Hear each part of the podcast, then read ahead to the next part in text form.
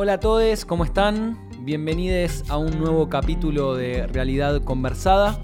Soy Fede Schuchman y me acompaña en la producción y en el armado de los contenidos mi amigo Kevin Grunbaum. En los capítulos anteriores eh, hemos hablado mucho acerca de la situación de los trabajadores. Eh, vimos cómo se veían perjudicados eh, por la inflación o por las consecuencias del endeudamiento externo. Hablamos también de la diferencia entre trabajo registrado y trabajo informal. Y también pensamos el lugar de los trabajadores del arte y de la cultura en el último capítulo. Hoy para seguir completando la ecuación y analizando la realidad, vamos a pensar en el empresariado y particularmente vamos a pensar en el sector de las pymes. Eh, hablar de las pymes es hablar de un sector muy importante en la economía argentina, pero que está increíblemente subrepresentado en los medios y en la política. Es un sector muchas veces marginado de la toma de decisiones políticas y más aún marginado de los medios de comunicación, pero como vamos a ir viendo en los próximos minutos, es mucho más importante y pujante de lo que parece o en realidad de lo que lo hacen parecer. Para entender lo mejor posible la historia y la actualidad del empresariado nacional, hoy vamos a contar con la palabra de Roby Villarruel, eh, que es el director del Centro Universitario de Idiomas, el CUI, y además es miembro de la ENAC, que es la Organización de Empresarios Nacionales para el Desarrollo Argentino. También Roby es una persona súper dedicada al estudio de la historia social y política argentina. Por eso con sus palabras vamos a poder entender un montón de procesos eh, muy interesantes y, muy complejos que nos van a, venir muy bien. Eh, bueno, primero vamos a definir un poco qué es una pyme. ¿sí? Eh, legalmente hay dos factores que definen si una empresa es pequeña, mediana o micro, que son la facturación anual y la cantidad de empleados. Las cifras que definen esto dependen del sector al que pertenezca la pyme. O sea, no es lo mismo eh, una pyme de la construcción que suele emplear a más personas y facturar más que eh, pymes del sector de servicios, comercio, agro industria. Cada sector tiene su historia, digamos. Sin embargo, para que tengamos una idea aproximada, para ser una empresa pequeña, el promedio se calcula entre 30 o 40, tener 30 o 40 empleados y una empresa mediana entre 120 y 150 empleados. El tema de la facturación, a facturación anual es muy difícil de poner en números porque eh, cambia mucho en base a las inflaciones, las proyecciones de inflación y también cambia mucho dependiendo del sector. Eh, pero ya solamente con este dato podemos darnos cuenta que la mayor parte de las empresas con las que nos relacionamos cotidianamente o incluso en las que trabajamos son empresas pequeñas o medianas, son pymes. Para que tengamos una idea, se estima que el 70% del trabajo registrado en nuestro país lo dan las pymes. Y que de ese 70%, el 80% son trabajadores de empresas que tienen menos de 30 empleados, o sea, pequeñas empresas. Acá vale la aclaración de que son datos sobre trabajo registrado, porque como hablamos en otros capítulos de Realidad Conversada, hay muchísimo empleo en la Argentina que no está registrado y eso dificulta no solamente justamente el registro, sino también el crecimiento real. Por un lado, hay más pymes y más trabajo que lo que las cifras que acabo de dar formales muestran. Y por otro lado, toda la parte no registrada tiene un montón de inconvenientes. ¿Por qué? Porque un trabajador o trabajadora no registrado no accede a los beneficios, como hablamos anteriormente, y porque las pymes que no están registradas tampoco pueden acceder al crédito formal, que es una herramienta clave para poder desarrollar una empresa pequeña más adelante vamos a hablar sobre el tema de los créditos a las pymes. Esto no es algo obviamente solamente argentino. Eh, mundialmente, eh, datos de la ONU voy a darles, en 2018 por ejemplo las pymes eh, y microempresas representaban más del 90% del total de las empresas del mundo y generaban entre el 60 y el 70% del empleo, además de ser responsables de aproximadamente el 50% del Producto Interior, Bruto a nivel mundial. ¿sí? Además, un 74% de las microempresas y pymes de todo el mundo funcionan en el sector informal de la economía, una, cifra que asciende al 77% en los países en desarrollo eh, como el nuestro, digamos. ¿Qué significan todos estos datos? significa que la gran mayoría de les argentines trabajamos en una pyme.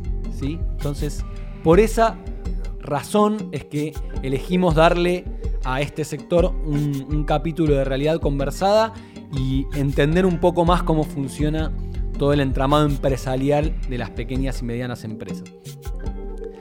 De estos datos también podemos concluir entonces que los, entre comillas, empresarios de los que muchas veces hablamos o escuchamos en los medios, no son ni por asomo la mayoría de los empresarios, ni son los que más empleo generan. Estos grandes empresarios superpoderosos que supuestamente representan a esta clase empresarial, no solamente son los menos en términos numéricos, sino que además en términos de producción y de generación de empleo, son marginales al lado de lo que se genera si unimos todos los datos de las pymes. ¿sí? Sin embargo, suelen ser los empresarios más poderosos, obviamente. Esto es lógico porque alguien que tiene 2.000 empleados tiene mucho mayor poder de lobby frente al Estado, tiene un peso propio mayor. Sin embargo, acá ya empezamos a ver algunos problemas. Hay mucha diferencia entre quienes tienen el poder de lobby justamente y quienes son la mayoría. Por eso es una buena pregunta que tenemos que hacernos y que explica también la razón por la cual elegimos este tema para, para este capítulo, que es ¿quiénes tienen verdaderamente el poder de reactivar la economía en caso, como el que estamos viviendo ahora, de necesitar una reactivación producto de una crisis tan grande como por ejemplo la que estamos viviendo? Bueno, antes de seguir hablando de esto y meternos un poco más en el día a día de cómo se ven afectadas las pymes por toda esta situación, como solemos hacer con realidad conversada, vamos a hacer un poquito de historia y ver un poco la historia de, este sector. ¿sí? Eh, como, como ya hablamos en otras oportunidades, la historia económica de nuestro país tiene un quiebre fundamental en la última dictadura militar. Esto aparece en todos los capítulos porque cuando hablamos de historia, en todos los aspectos la dictadura fue un punto de inflexión. Con Kevin tenemos ganas de hacer un capítulo más adelante específico sobre el tema y sobre cómo es un evento que cambia el curso de nuestro país en casi todos los aspectos posibles.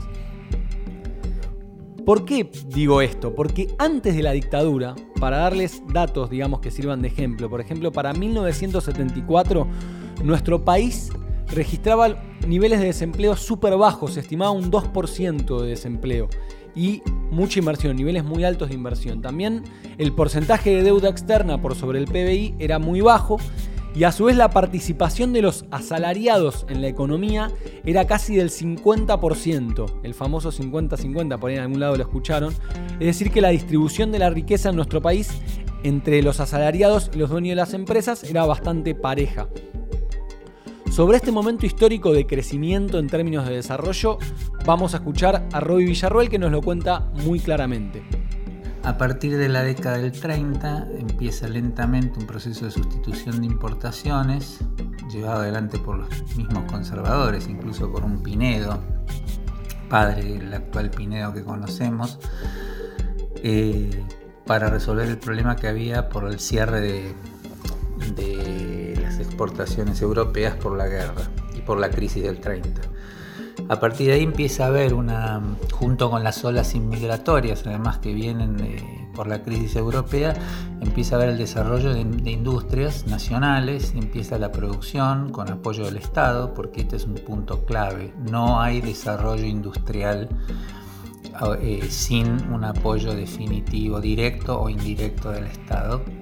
Ese proceso a grandes rasgos que empieza a fines de la década del 20 se, extiende casi sin solución de continuidad hasta la década del 70, con todos los vaivenes políticos, pero hay un crecimiento sostenido de la producción industrial argentina, desde pequeñas eh, producciones de consumo, por supuesto de consumo interno, los electrodomésticos, las cosas más cotidianas, hasta, hasta industrias importantes que después, bueno, con el desarrollismo de los 60 entra el capital internacional, se empiezan a transnacionalizar, pero de todas maneras, por eso digo, sin entrar en consideraciones político-ideológicas en este caso, el proceso de, desarrollo de la industria argentina llega a su pico en la década del 70, en donde eh, la producción industrial es muy importante, hay exportaciones industriales y el desarrollo paralelamente de la clase obrera y de los trabajadores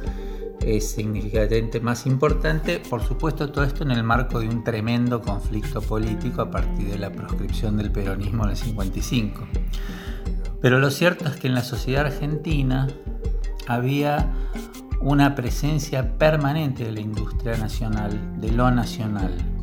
Entonces, Argentina históricamente fue un país económicamente pujante en la región, ¿sí? Y como lo vimos antes, los primeros 75 años del siglo XX fueron años de desarrollo y de industrialización.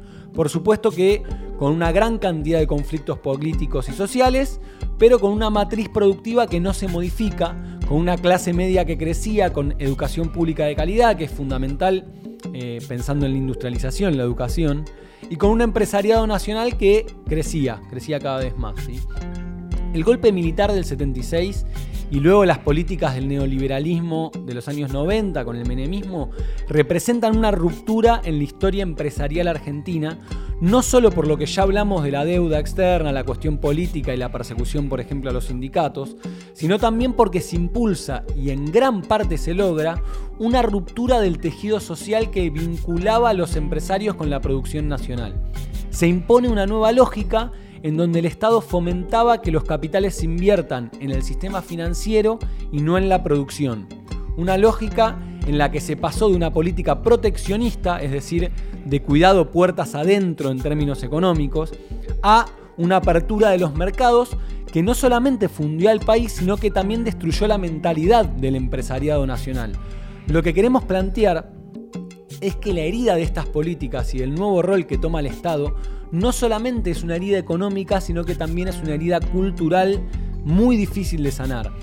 Los pequeños empresarios se fundieron y quienes tenían capital no lo invertían más en la producción, sino lo pasaban a la especulación financiera.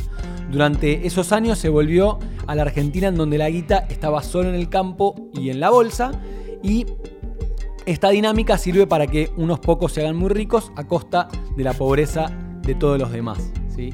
Eh, uno de los mensajes más claros sobre la percepción en la industria es ese famoso comercial, no sé si lo vieron, el de las sillas, que se, lo pueden encontrar fácilmente en internet, donde se mostraba una persona sentarse en una silla que, era que es mala, que es fea, que no funciona, que dice industria nacional, y en la siguiente escena hay un montón de sillas de todos los países, y también está la nacional, lo que eh, explica esta, o lo que quiere decir esta publicidad es como si la competencia mejora también lo nacional. Este, este mensaje obviamente es una gran mentira porque en esa idea de la competencia y del ingreso de la producción internacional estaban fundiéndose o vendiéndose una enorme cantidad de empresas nacionales. Vamos a escuchar ahora un poquito más a Robbie acerca de, hablando acerca del momento dictadura y la ruptura eh, cultural que generó en el entramado social y en particular sobre el empresariado nacional.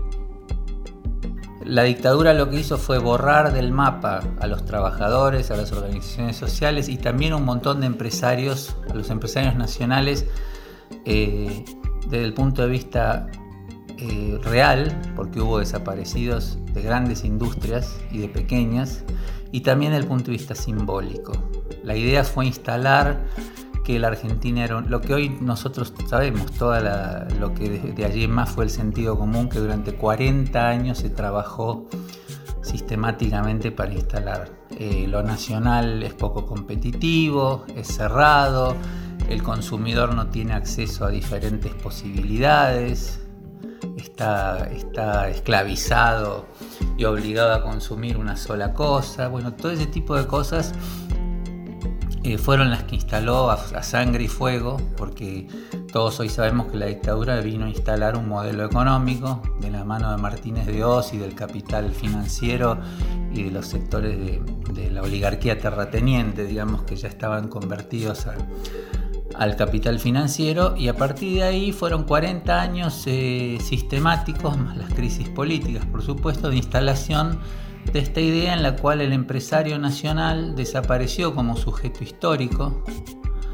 eh, como sujeto político, por supuesto, y fue reducido en la realidad y en lo simbólico a un lobista, una persona que presiona al poder político nada más que por, sus intereses sectoriales o personales, se, instaló en el sentido común esta idea que el empresario en general es un garca, un tipo que solo piensa en sus propios intereses y que además necesita siempre la protección porque no puede competir y no puede ser este, exitoso como los grandes empresarios eh, del resto del mundo.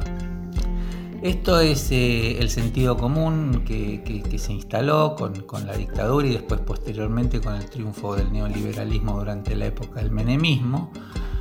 Y es un poco contra lo que las, empresas pymes eh, y muchas personas siguen luchando y tratando de cambiar, porque lo curioso es que esto se instaló en el sentido común general, incluso de la política. Muy bien, eh, ahora que tenemos una idea de la cuestión cultural, vamos a ir metiéndonos en la actualidad. Acá hay un punto fundamental. Para que un país crezca no solamente hace falta inversiones y confianza de los actores externos, como nos dicen muchas veces, sino que también hace falta que los propios quieran invertir, que aquellos con capital quieran poner la plata, quieran poner la guita acá, quieran apostar por el crecimiento del país y no piensen siempre en llevar sus capitales al exterior es necesario que se crea en el país, digamos. En la economía la confianza es un valor fundamental.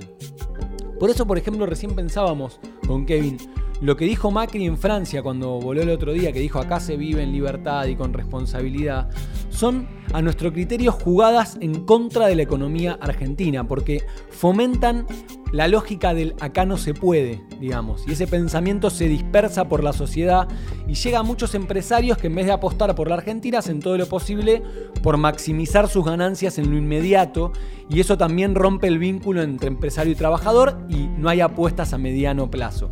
De esta manera, digamos, se rompe el tejido social y se rompen las relaciones laborales.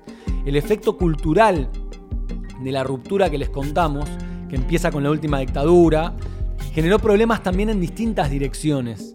Por una parte, una desvalorización de la industria nacional en pos de un crecimiento de la importación, obviamente esto que les contábamos, la publicidad de la silla y demás.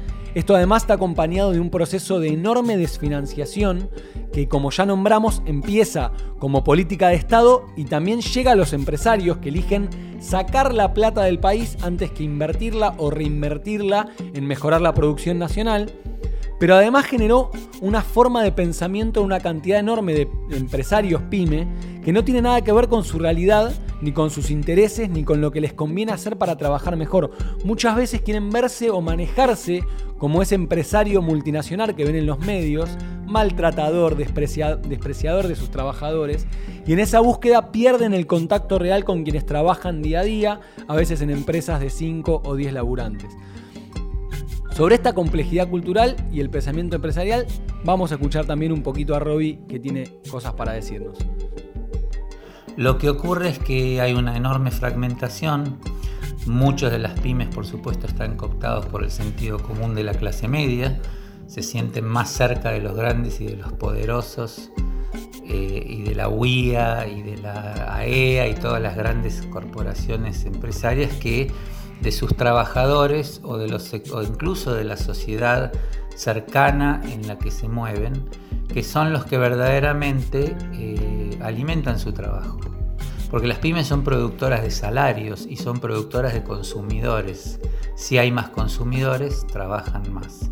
Es un sentido común muy sencillo, sin embargo, no está a la hora de la política no está planteado porque se ve con temor el avance de los sectores más bajos, se ve con temor el avance del Estado, y es solo a través de las políticas del Estado que una, eh, sociedad eh, puede desarrollarse industrialmente. Muy bien, una, de las grandes conclusiones entonces que podemos sacar de lo que venimos pensando entonces es la importancia de las políticas de Estado para que el sector pyme pueda sostenerse y sobre todo la necesidad de políticas estables que fomenten la inversión a mediano plazo para que además de sostenerse pueda desarrollarse este sector. Si hablamos de confianza como factor clave de la inversión, entonces hablamos de la necesidad de estabilidad en las políticas para este sector. Sin estabilidad no hay confianza, sin confianza no hay inversión, sin inversión no hay crecimiento. El Estado puede tomar muchísimas medidas eh, activas y estables y lo ha hecho en distintos momentos. El problema es que no hay no, no hay políticas sostenidas en el tiempo. Por un lado está toda la cuestión que hablamos al principio del capítulo en relación a las líneas de crédito para crecimiento, que son demasiado difíciles de conseguir eh, desde hace muchos años en nuestro país. Pero también hay posibilidades de financiación, por ejemplo, por extensiones impositivas a la hora de contratar empleados. Esto puede ser, por ejemplo, que, no sé, eh, si vos tenés una pequeña empresa con 10 empleados y contratás uno más que tenga entre 18 y 23 años, por ejemplo, esto se hizo, el Estado se hace cargo de las cargas sociales o una parte del sueldo. Entonces acá fomentás el crecimiento y además el empleo joven. También puede haber declaraciones de zonas con extensiones impositivas para fomentar el crecimiento de barrios o de ciudades. Esto, por ejemplo, se hizo en el barrio de La Paternal, en algún momento acá en la ciudad. Hay, hay cosas que se hicieron, pero nunca se sostienen. Eh, pero también las pymes necesitan políticas de protección a la industria nacional.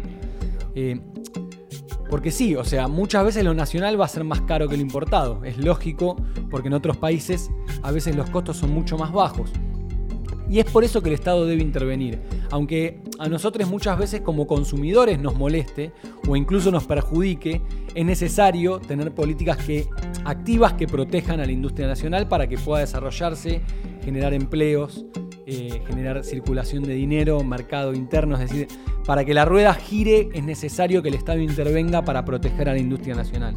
Esto es difícil y se complica más cuando el empresariado en muchos casos no acompaña y ve al Estado como un enemigo en vez de verlo como un aliado en función de estas políticas.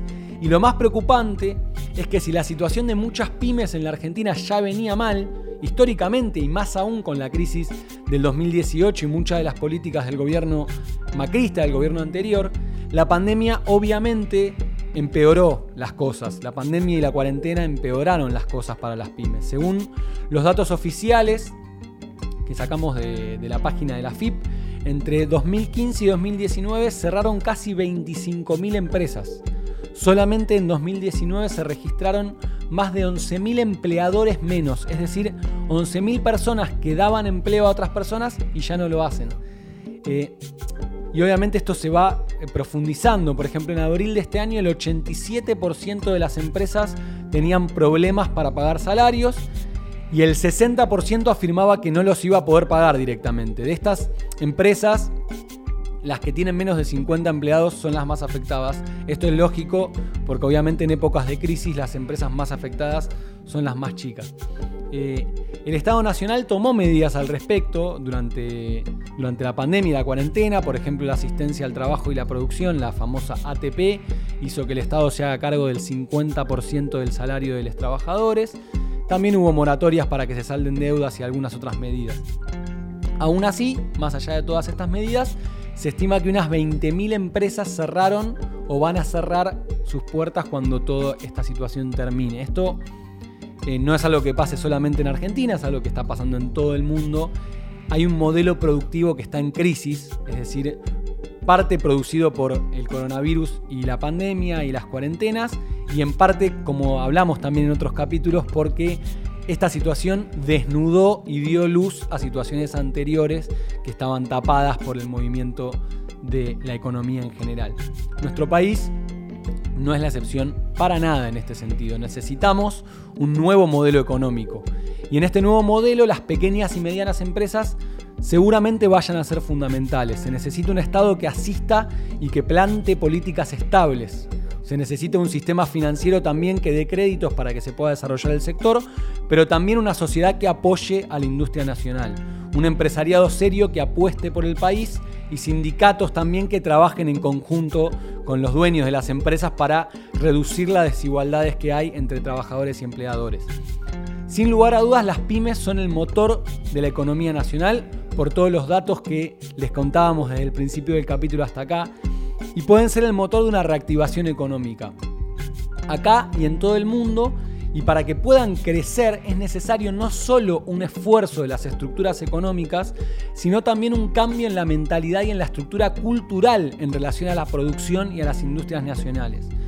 Eh, vamos a escuchar unas últimas palabras de Robbie ahora y desde ya agradecerle muchísimo por el aporte a realidad conversada en general eh, desde siempre, desde el primer capítulo y además en particular para este capítulo con llamados, audios y un montón de data que, nos dio. Muchas gracias Robbie, escuchamos sus últimas palabras.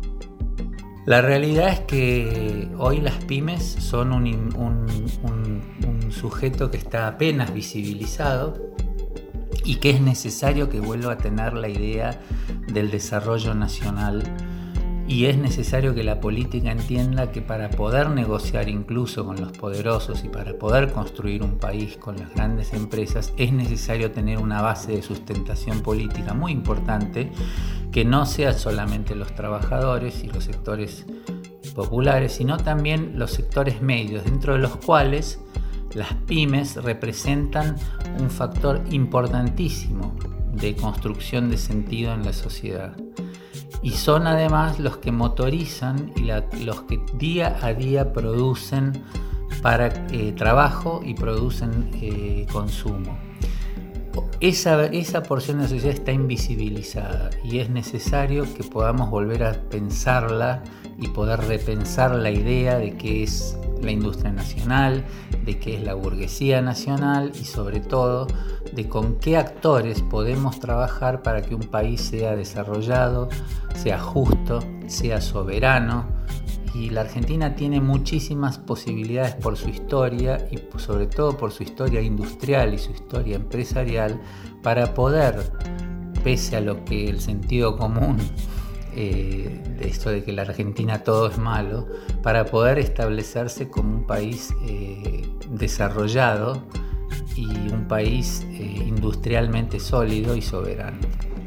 Es muy difícil terminar de entender el entramado empresarial y productivo que hay en nuestro país. Es, es difícil también entender cómo siguen pasando los años y no logramos solidificar una estructura que dé empleo estable y saque de la pobreza a tanta gente que hoy la pasa mal en un país con tantas y tan buenas condiciones geográficas y geopolíticas como es Argentina. Pero de lo que sí estamos seguros eh, con realidad conversada es que no podemos resignarnos a que esto es así y ya está. Hay que buscar explicaciones, encontrar razones y defender las intenciones que haya de cambio sobre todos estos puntos. Hoy en día las pymes pueden ser un factor de reactivación económica en todo sentido. ¿sí? Ya probamos la receta del empresariado internacional y no funcionó en nuestro país. Quizás es tiempo de probar con otras recetas que valoren más el trabajo y la producción nacional. Que haya más trabajo, más y mejor distribución de las riquezas, mejores condiciones laborales, es algo que en el 2020 no deberíamos ni siquiera cuestionarnos. Es, es gravísimo que siga estando ese problema en la mesa. Esperamos que, eh, como cada semana, lo que hayan escuchado hoy les sirva para incorporar herramientas que antes no tenían, herramientas que sumen a la hora de dar discusiones o de pensar en los problemas a los que nos enfrentamos todos los días como individuos y como sociedad. Eh, les recuerdo, les recordamos que pueden encontrarnos en nuestra cuenta de Twitter que es arroba rconversada y que en esa red social también estamos actualizando información y compartiendo cosas todas las semanas. Eh, y ahí podemos, digamos, estar en contacto eh, todo el tiempo. Muchísimas gracias por escucharnos. Un abrazo enorme para todos. Somos Realidad Conversada.